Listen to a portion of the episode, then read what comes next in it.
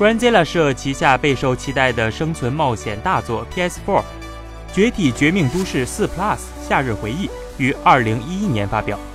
该作原计划登陆 PS3 平台，而后在七年间经历了终止项目、再度复活、更名登陆 PS4、跳票延期等多次波折，终于在2018年11月22号正式发售。现已正式登陆 PS4 平台，支持 PSVR 游玩。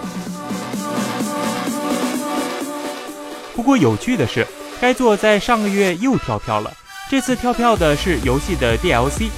在上个月末。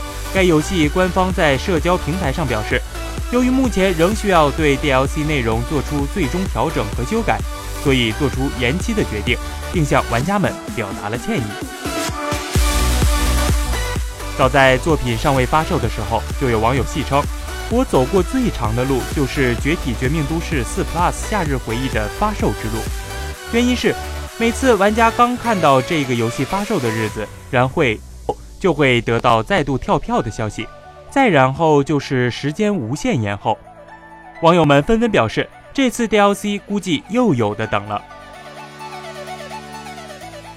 然而，就在近日，Granzilla 社表示，社宣布本作 DLC 后日谈将在五月末推出，而且官方还宣布游戏将于今年九月登陆任天堂 Switch 平台，同时还放出了 Switch 版的预告片。跳票小能手在短短几周时间做了这么多的事，还是挺让玩家们感到意外的。游戏《绝体绝命都市4 Plus 夏日回忆》讲述了玩家所扮演的主角在前往面试的途中突然遭遇大地震的故事。游戏中除了需要躲避可能延伸的自然灾害外，玩家也要注意自己的身体状况，而此后还会面临食物和饮用水不足的各种困境。没有厕处和用水短缺的问题，也导致卫生条件变得恶劣。现实中难遇的大灾难将一一呈现。在游戏中，玩家还将遇到超过六十位个性鲜明的角色，感受到灾难之后的种种人性。而 DLC 后日谈则描写了在巨大地震发生后的几个月，围绕主人公展开的故事。